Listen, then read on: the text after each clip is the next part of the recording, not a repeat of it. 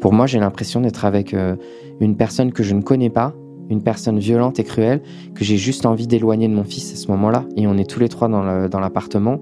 Et je me dis, mais qu'est-ce qu'elle fait là, cette personne euh, Elle a rien à faire ici, quoi. Mon fils est en danger avec elle. J'ai un peu plus de 30 ans. Et autour de moi, de plus en plus d'amis deviennent parents. Et forcément, une de leurs principales angoisses est qu'il arrive quelque chose à leur enfant.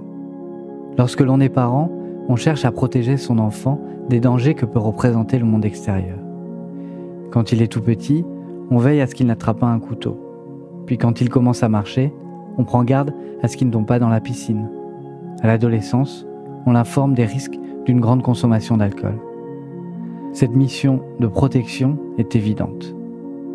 Mais on n'imagine pas, en tant que parent, qu'on puisse être amené à devoir protéger aussi son enfant de son autre parent. Vincent est le père de Charlie, et il a dû protéger son fils face au comportement violent que pouvait avoir sa mère. Pourtant, pendant la grossesse, tout semblait se dérouler au mieux. Mais dans les semaines qui ont suivi la naissance, le comportement de la mère a changé, et Vincent était inquiet quand il laissait son fils à sa compagne. Il ne le sentait pas en sécurité avec elle. Alors comment a-t-il réagi face à cette situation? Comment a-t-il protégé et mis en sécurité son fils? Et comment a-t-il raconté à Charlie son histoire Je suis Antoine Lalanne Desmé et vous écoutez Parenthèse, le podcast de la Croix-Rouge dédié à des histoires de parentalité. On est en, novembre 2010 à ce moment-là. J'ai 28 ans. Je suis euh, employé d'une émission de télévision euh, et euh, ce jour-là, on, on est en décembre, je reçois une candidate qui fait partie des candidates du jour et à ce moment-là, je lui propose, comme on fait euh, aux candidats dans cette euh, émission-là, de boire une petite coupe de champagne. Et elle me dit non, non, je bois pas d'alcool parce que je suis enceinte. Donc on, fait le tournage de l'émission comme si de rien n'était, mais c'est vrai qu'on s'entend bien. Euh, elle vient souvent vers moi, elle me demande des conseils et tout ça sur la journée pour être rassurée. Et moi, je, l'apprécie beaucoup. Enfin, je pense qu'il y a déjà un, début de, de petit coup de foudre, donc on s'entend bien. Et donc, euh, bon, la journée de tournage se passe. L'ayant contacté euh, la veille avec mon téléphone personnel, eh ben, elle a mes coordonnées et elle m'envoie un message. On est en décembre, c'est bientôt les fêtes de Noël. Elle me souhaite des bonnes vacances. Euh, je lui dis bah, bonnes vacances à toi aussi. Et on commence à échanger pendant les jours qui suivent, elle et moi. Et les fêtes de Noël arrivent et moi je pars dans ma région en Vendée retrouver mes proches. Et elle m'envoie un message en me disant qu'elle, elle va passer les fêtes toute seule parce que sa famille est un peu disséminée partout en France et qu'elle n'a pas le projet à ce moment-là de retrouver euh, ses proches. Et j'en parle à mes amis qui me disent Ah bon, mais elle va faire euh, les fêtes de Noël toute seule? Bah, ça se fait pas. T'as qu'à lui proposer de venir. Et donc, bah, je lui propose et elle me dit Oui, oui, avec grand plaisir. Et le lendemain matin, elle est dans le train et, et je la réceptionne à la gare de La Rochelle. Bon, évidemment, tout de suite, euh, euh, on concrétise euh, ces dix jours d'échange SMS euh, avec les, sentiments qu'il y avait à distance. Et donc, on s'embrasse, on est très content de se retrouver. Et puis, les vacances commencent et on est super heureux tous les deux. Ça, démarre vraiment un peu comme une histoire, comme dans un film ou dans une série. On peut pas trop l'écrire.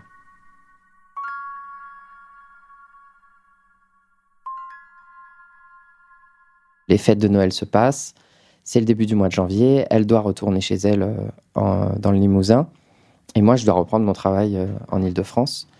Et puis, on commence à s'écrire très vite euh, que ben, c'est difficile la distance. Et elle me dit, bah, moi, j'ai rien qui me retient vraiment là où je suis. Je dis, bah, ok, déménage, rejoins-moi. Et donc, ben, deux semaines et demie, trois semaines plus tard, après nous être rencontrés, elle emménage chez moi. elle est enceinte de un mois et demi. Pendant la grossesse, en fait, euh, moi, j'ai un peu de mal à, avoir de la proximité ou à, à m'identifier euh, comme papa, évidemment, puisque je ne le suis pas. Enfin, je suis même pas géniteur. Faire 5-6 mois de grossesse, le sujet du géniteur euh, est forcément abordé. Et donc, elle l'appelle et il lui dit hors de question, moi, je ne suis pas prêt pour ça. Il est hors de question que j'ai un enfant. tu te débrouilles toute seule. Moi, je suis pas responsable de, de ça. Il n'est pas prêt on va dire que à ce moment-là, là, on sait qu'on va être parent, ben, que je serai le papa officiel euh, et qu'elle sera la maman officielle. Et on commence à se pencher sur la question du choix du prénom pour identifier. On sait que c'est un petit garçon. Et puis on s'arrête sur ce prénom euh, Charlie. On est le 21 juillet 2011 et Charlie naît. Euh, c'est émouvant de la soutenir et de l'accompagner. C'est aussi très émouvant bah, quand, il, quand il naît. Moi, je deviens officiellement papa. On me le met dans les bras en me disant c'est vous qui allez la porter à la maman dans la pièce à côté. Donc moi, je, lui amène Charlie dans les bras. Elle le prend sur elle et puis la sage-femme lui dit bah, si vous voulez, vous pouvez lui donner le sein tout de suite. Et là, elle a une réaction étrange où elle dit, euh, au moment où il s'approche et qu'il met sa bouche sur son sein, euh, elle, elle a une espèce de sursaut et elle dit ah non non non s'il vous plaît enlevez-le enlevez-le c'est je veux pas euh, j'ai pas envie. Bon, elle vient de vivre un moment un peu particulier et très intense donc je fais pas cas de ce qui vient de se passer. Bon, on prend le bébé, il y a des biberons pour ça. évidemment, tout est prévu dans ces cas-là. Et donc, bah, il prend son premier biberon avec moi. Et, euh, puis, on laisse euh, sa maman se reposer. Après, le, moment de la maternité, le premier jour, le premier contact avec Charlie, été un peu surpris. Et euh, donc, du coup, je suis allé lire un peu des informations sur Internet, sur, pas du rejet, mais en tout cas sur la difficulté de la maman à l'accouchement. Et je tombe sur des articles qui décrivent le baby blues, le postpartum, etc. Ça y ressemble fortement quand on arrive à la maison les premiers jours. Et donc je me dis, euh, bon, c'est quand même un peu euh, surprenant, hein, évidemment. La situation s'inverse par rapport à la période de la grossesse où moi j'étais un peu distant et elle, elle portait l'enfant. Là, l'enfant euh, Charlie, il est là. Et j'ai l'impression que moi, on est très fusionnel très vite parce que ben, je suis au front, hein, je change les couches, je donne les biberons. Quand il pleure, je m'en occupe. Et elle, elle est, elle est distante, elle est un peu en recul. Et j'en parle, et je parle de cette situation à la PMI quand on va les rencontrer. Je leur dis que la maman de Charlie, elle, est très distante et que bah, moi, je suis en vacances, heureusement, mais si je suis pas là, euh, c'est très compliqué. Et donc, euh, ils me disent, bah, ça peut arriver, vous inquiétez pas, ça va passer, euh, restons en contact, on ne sait jamais. Si vous voyez que ça dégénère, on réagira à ce moment-là. Alors là, on est fin août et c'est la reprise du travail pour moi et je dois partir sélectionner des candidats à Lille et on part pour trois jours. Le premier, ma première journée de travail se passe sans trop d'encombre. Je prends des nouvelles. Elle me dit oui, oui, oui, je gère, euh, ça va. Ok. Deuxième jour, là, elle m'appelle en panique en me disant j'ai fait une bêtise. Je suis ultra stressé quand elle me dit ça. Et donc je lui dis qu'est-ce qui s'est passé? Et elle me dit bah, je lui ai donné un bain. le chat est monté sur le bord de la baignoire. Il m'a surpris. J'ai lâché Charlie au fond de l'eau et euh, je l'ai sorti de la baignoire euh, un peu brutalement. Donc je lui dis, mais c'est-à-dire, qu'est-ce qui s'est passé? Elle me dit, je l'ai sorti en lui attrapant le visage avec ma main. Ok, je lui dis, mais il va bien? Elle me dit, ben, il a des bleus partout euh, sur le visage parce que j'ai dû appuyer très fort. Bon, alors là, moi, je suis un peu paniqué, je suis vraiment très stressé. Euh, et j'ai qu'une envie, c'est de rentrer chez moi, mais il me reste encore une journée de travail. Donc tout de suite, euh, j'appelle la voisine et je lui dis, s'il te plaît, est-ce que tu peux aller voir? Et donc la voisine, elle est pas rassurante, elle me dit, effectivement, ton fils, il est il est très marqué. Je vais faire en sorte que tu puisses rentrer demain, t'inquiète pas. Et donc, c'est la voisine qui prend le relais à ce moment-là. Quand je reviens, euh, effectivement, je rencontre euh, cette voisine qui me dit bah, Ça va, ça s'est bien passé. Mais moi, je découvre mon fils qui est tuméfié, vraiment qui a des bleus, des hématomes tout autour du visage. Elle a dû appuyer sacrément fort, je pense. et ça, ça m'inquiète. Là, pour le coup, là, c'est on a passé un stade d'inquiétude avec ce premier passage à, l'acte physique. Et là, il a trois semaines. Et donc euh, là, je suis, je suis à la fois hyper euh, triste pour euh, mon bébé et très en colère vis-à-vis de sa mère. C'est la première fois où vraiment j'ai un, un, regard très critique et très très dur sur la maman. Et donc les jours passent mais le problème, c'est que les jours passent et euh, ça ne s'améliore pas. Elle commence à avoir de plus en plus régulièrement des attitudes très agressives vis-à-vis de Charlie. Et Charlie, à ce moment-là, il a euh, deux mois, deux mois et demi. Avec tout ce que moi je raconte à la PMI, euh, des difficultés et des, problématiques de la maman qui ne s'améliorent pas, la PMI propose de mettre en place une, une aide avec une auxiliaire, une puéricultrice qui va venir quatre fois par semaine pour euh, passer du temps avec elle, pour euh, lui montrer et l'encourager dans, ces démarches-là. Et quand Charlie a 5 mois, euh, je demande à, la PMI de nous aider à lui obtenir une place en crèche parce que je pense vraiment que le fait de, passer moins de temps avec Charlie, la maman, elle, éprouvera beaucoup plus de plaisir sur les moments où elle va le retrouver. Et la PMI nous aide et on obtient une place en crèche. Charlie a 5 mois quand il entre à la crèche. Donc bah là, j'ai pas de difficulté à dire à la PMI euh, aidez-nous, euh, mais je parle pas du tout de la problématique à, mes proches parce qu'ils ont une image de ce couple idyllique, euh, de cette grossesse merveilleuse, de ce bébé qui vient d'arriver avec des belles photos sur les réseaux sociaux et, entre ce qui se passe derrière les photos et ce qui se passe à la maison, évidemment, la réalité est tout autre. Encore, j'ai vraiment l'espoir que c'est une, une, situation passagère et que ça va aller mieux et qu'ils n'ont pas besoin d'être confrontés à ça.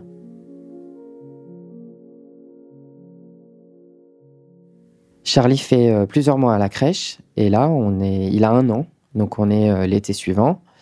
Et je me rends compte qu'en fait, euh, bah, c'est pas si simple que ça. Ça a soulagé fortement les tensions et les attitudes de la maman de rejet vis-à-vis de Charlie. Bon, elles existent toujours. Il y a parfois dans des moments où elle n'est pas en forme, verbalement c'est très cru. physiquement, il y a des incidents encore. À un an, bah, il y a les dents qui sortent. Et euh, ben, il attrape tout ce qu'il trouve et on lui donne des objets. Euh, il mord sur tout ce qu'il trouve parce que les gencives travaillent. Et je pars en plus euh, pour un autre week-end de travail. Je reviens et en changeant la couche de Charlie, je me rends compte qu'il est mordu au sang à la cuisse. Et là, tout de suite, là pour le coup, j'ai pas la même réaction que la première fois quand il avait un mois. Je lui dis, je vais tout de suite la voir en disant mais qu'est-ce qui s'est passé? Ça va pas la tête pourquoi il a, il a, la, il a la trace d'une dentition humaine incrustée dans la chair, quoi. Et elle me dit, euh, ben, il m'a remordu encore, je lui ai montré ce que ça faisait. Et euh, elle me dit, ben oui, mais c'est comme ça, il voulait pas comprendre. Et bon, je, là, je, me dis que c'est très grave et je le dis à la PMI. Et, et la PMI me dit, oui, là, effectivement, euh, ça devient inquiétant, il va falloir qu'on trouve des solutions. Et là, le constat, il est clair il y a clairement un souci et la seule solution pour le régler, dans ma tête, euh, c'est la séparation. Mais en même temps, euh, moi, je veux offrir à mon fils euh, la vie, la belle vie de papa, maman. on grandit, on partage des expériences tous ensemble.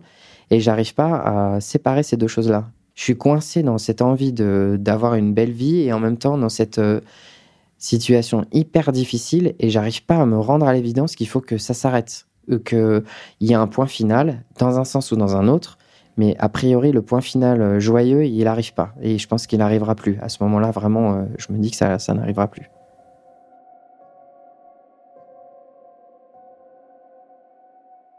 Les, les, semaines passent, on arrive en fin d'année scolaire, et donc ben, elle cherche un emploi. Et ben moi, je lui dis, euh, si tu veux, je vais t'aider. Donc, euh, je vais jusqu'à passer son entretien d'embauche avec euh, le salon d'esthétique qui est en bas de chez nous. Et elle travaille plusieurs mois dans cet institut. Elle est, elle est très contente et moi, je suis très content aussi. L'été arrive, Charlie fête ses deux ans. On arrive à trouver un rythme à peu près correct et qui fait que les violences et les agressivités sur Charlie sont un peu plus dispersées. Ça suit son cours et donc je suis moins inquiet. Et donc l'été se passe et on a des, super copains. J'ai des super copains que j'ai présentés pendant la grossesse euh, et puis euh, euh, à la maman de Charlie qui habite au Québec. Et il nous propose de venir avec Charlie passer les fêtes d'Halloween là-bas à l'américaine. Donc Charlie, il a pour la Toussaint deux ans et trois mois. Donc on arrive là-bas et puis on va quelques jours plus tard faire des achats dans un centre commercial et donc on fait les rayons, on fait les rayons. La maman de Charlie a, Charlie dans la poussette et moi je suis avec mon amie Lisanne et on, se balade aussi, on regarde un peu tout dans, le supermarché.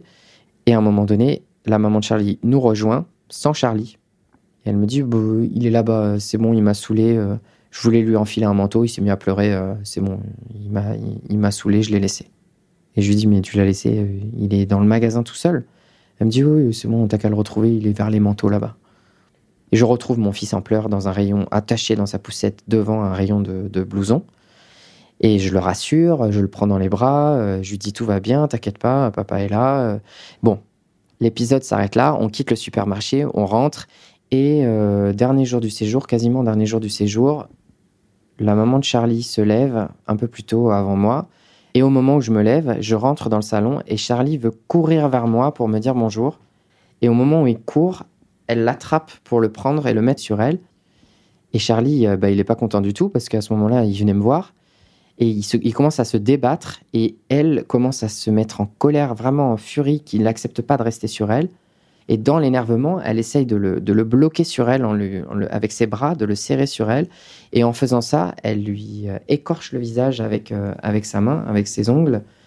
Et on lui dit stop, mais lâche-le, arrête tout de suite. Et donc Charlie vient en pleurs, blessé, du coup il saigne. Et là, elle, devient très très insultante. Donc elle insulte Charlie euh, très fort, elle lui hurle dessus après l'avoir blessé. et mes amis, bah, ils sont là bah, sous le choc. Et là, mon amie Lisanne, elle en peut plus. Elle se lève, elle lui dit Tu quittes ma maison immédiatement, sors de chez moi tout de suite.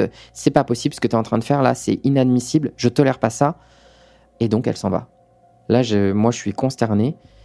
Et c'est vrai qu'à ce moment-là, je me dis En fait, moi, j'ai peut-être pris l'habitude de ces violences. Ce moment-là, c'est vraiment le déclencheur. Ça me renvoie, moi, à tous ces épisodes, à ces deux ans et demi de difficultés. Et je me dis, bon, bah, en fait, c'est eux qui ont raison. Et donc là, on s'assoit et on parle. Et je leur raconte tout.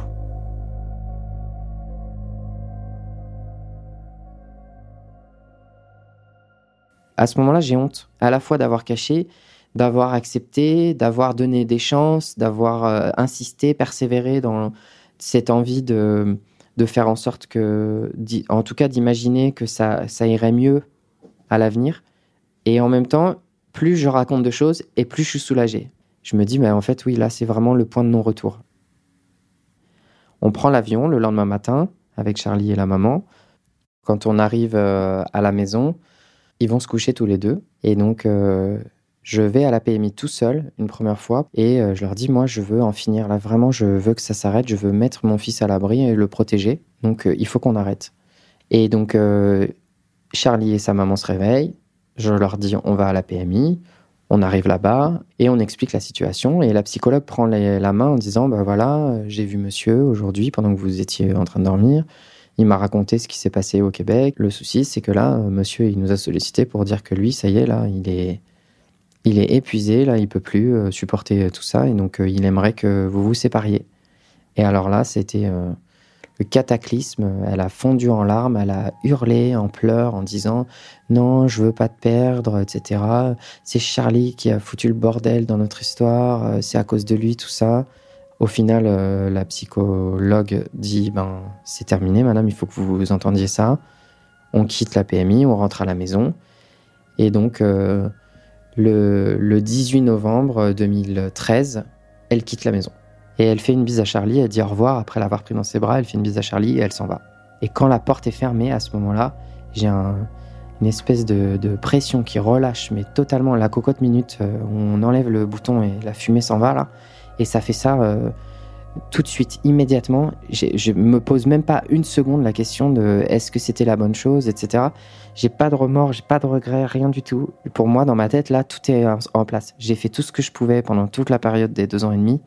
Et à ce moment-là, ça y est, c'était, euh, on devait, c'était inévitable. On est là et c'est très bien parce que Charlie va enfin pouvoir, euh, sur du long terme, euh, souffler et être pris en charge. Tout de suite, tout de suite après, dans les jours qui suivent, je contacte le centre médico-psychologique de, la ville et ils nous reçoivent régulièrement. Ils reçoivent Charlie tout seul aussi. Il a un début de suivi à deux ans et demi psychologique nécessaire et important. Et c'est comme ça qu'on met un premier pied dans le soin de l'après. Et lors d'un rendez-vous avec euh, l'éducatrice spécialisée euh, de l'aide éducative, elle me dit, vous savez, il y a une structure qui existe qui s'appelle le relais parental à Gennevilliers. Moi, Charlie, il a une grosse problématique avec le lien avec les femmes en général. Il est très craintif à ce moment-là euh, du contact féminin. Quand une femme s'approche de lui, il a toujours cette espèce d'appréhension qu'elle lui fasse du mal. Et je me dis, si il va chez une, auxiliaire, elle va s'occuper de lui et ça va peut-être, j'espère à ce moment-là que ça va régler cette problématique importante. Il y va plusieurs week-ends par mois et, et c'est pas simple. Donc ça prendra euh, de nombreux mois. Ça, ça a nourri quelque chose de positif euh, de chez lui. Et donc, bah, je suis super content. Je me dis, ça y est, on avance, on progresse dans le travail. Et pour lui, dans le soin, c'est le relais parental, là, pour le coup, c'était vraiment la solution idéale à ce moment-là. Et au mois d'octobre, je suis enfin reçu par le juge des affaires familiales. La maman de Charlie est là des, enquêtes médico-psychologiques qui sont, commanditées par le juge. Donc elle m'accorde l'hébergement exclusif et la garde exclusive. Et elle dit que la maman aura l'autorité euh, avec moi sur les décisions médicales, scolaires, etc. Mais que pour euh, rencontrer Charlie, qu'elle n'a pas vu depuis très longtemps, il y aura des visites médiatisées. Donc sous surveillance, dans un endroit particulier. Et donc le verdict est donné. Moi, je suis hyper soulagé. Euh, et là, je me dis, ça y est, tout est moi qui suis organisé, là tout est carré, euh, je suis protégé et Charlie est protégé.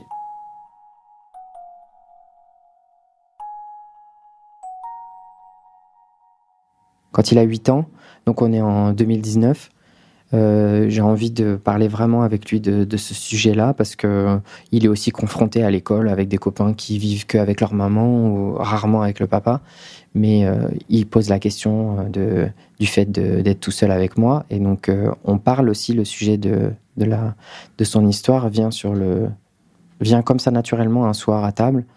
Et donc, je lui raconte toute cette histoire de façon très informelle. On est à table, je ne fais pas du tout un cérémonial, c'est vraiment une conversation comme une autre. Et puis il pose des questions, il est curieux, euh, voilà. Et mon géniteur, du coup, c'est qui? Donc je lui explique. Je lui explique que ce monsieur, il se sentait pas responsable et qu'il n'avait pas envie de faire n'importe quoi. Et il me dit, bah c'est bien. Euh, c'était une, euh, il a été intelligent. Enfin, il dit des choses très posées. Et à la fin, je lui demande qu'est-ce qu'il en pense. Et il conclut en disant, bah le géniteur, pas géniteur, moi, le papa, c'est celui qui m'aime ça me touche parce que ça, ça, rassure dans tout ce combat et dans tout ce parcours très insolite, on va dire, que nos destins, nos chemins se soient croisés et qu'on soit là l'un pour l'autre. Autant euh, l'histoire avec sa maman avait un désert de contes de fées, autant bah, derrière il y avait aussi une histoire encore plus forte euh, cachée derrière tout ça et qui n'est pas euh, celle qu'on aurait envisagée sur le papier, comme dans Ils vécurent heureux, eurent beaucoup d'enfants, euh, le papa, la maman. Mais là, nous deux aussi, on a une histoire particulière et un lien très fort. Ben, on est fiers de ce lien-là et d'être euh, moins fusionnel maintenant parce que le temps passe et que ça y est, lui, il a pris ses marques, il s'entend bien maintenant avec tout le monde, il est moins craintif, voire pas du tout craintif avec les femmes maintenant. Il est souriant, il est heureux, il suit sa scolarité, il a sauté une classe. Moi, j'ai repris une vie sociale, j'ai retrouvé mon plein régime avec le travail.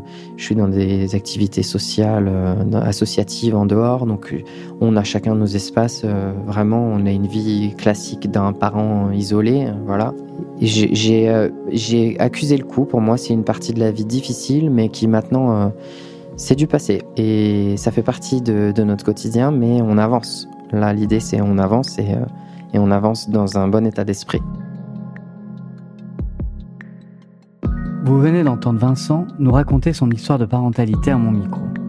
Marjolaine Roger a fait le montage et a aidé à la production de cet épisode. Mathieu Gasnier en a fait la réalisation et le mix. Et la musique a été composée par Jean Thévenin. Parenthèse est un podcast proposé par la Croix-Rouge et produit par Louis Créative l'agence de contenu audio de Louis Média. Merci à Nestlé qui a soutenu la production de cette série d'épisodes. Si ces histoires de parentalité vous ont intéressé, n'hésitez pas à en parler autour de vous. À bientôt!